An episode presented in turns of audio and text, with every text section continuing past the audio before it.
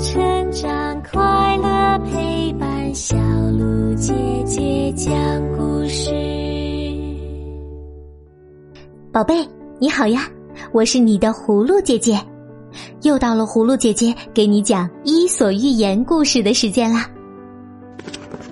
今天晚上我们的故事叫做《燕子与夜莺》，你准备好了吗？那么就竖起小耳朵，我们的故事开始啦！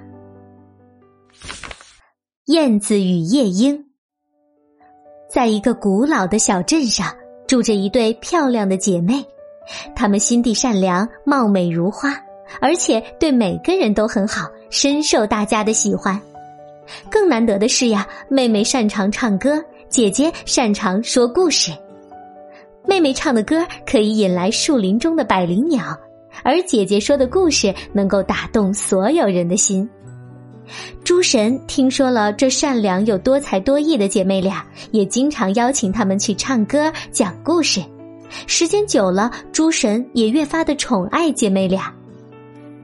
有一天，诸神又邀请两姐妹去为他们唱歌、讲故事，姐妹俩呢欣然前往。当妹妹的歌刚唱完时，有一个人过来说：“请你们到我们那里去好吗？”姐妹俩当然是欣然应允了。等姐姐讲完了故事，准备要到人类那里时，诸神却不悦的说道：“难道你们不能在我们这里多停留一些时间吗？”可是那边也有人等着我们去唱歌、讲故事啊。妹妹说。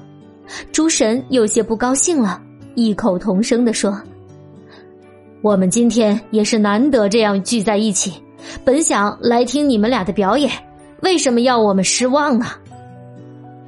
姐妹俩不得已，便又继续唱歌说故事。人们等不到姐妹俩，就走过来看看是怎么回事儿一看是诸神留住了他们，就有些不高兴了。当人一个个的聚集起来，比诸神还多时，就有人高喊：“姐妹俩带到我们那里去！”于是大家就不顾诸神，硬要把两姐妹拉去他们那边。诸神很生气，没想到这些人竟敢跟神对抗，必须要让他们知道这么做会有什么后果。于是光神呼叫闪电，水神呼叫大雨。风神呼叫台风，地神呼叫地震，纷纷握紧拳头，高高举起双臂。这时候，姐妹俩大声叫喊：“请住手！拜托了，请不要为了我们吵架。”但是大家都没有理会他们。在没有办法的情况下，姐姐把自己变成了一只不会说话的燕子，她再也不能讲出那么多精彩的故事了。妹妹呢，则化身为一只夜莺，除了唱歌，什么也不能做。诸神震惊了，终于住了手。直到今天，夜莺仍然在山与平原的交界处唱歌，而燕子则往来于两个不同的世界。好了，宝贝，今晚的故事就讲到这儿了。这个故事告诉我们呀。万物皆有贪念，人如此，神也如此。贪求的结果，便是所贪求的东西被破坏或者消失，连原来拥有的也会一并失去。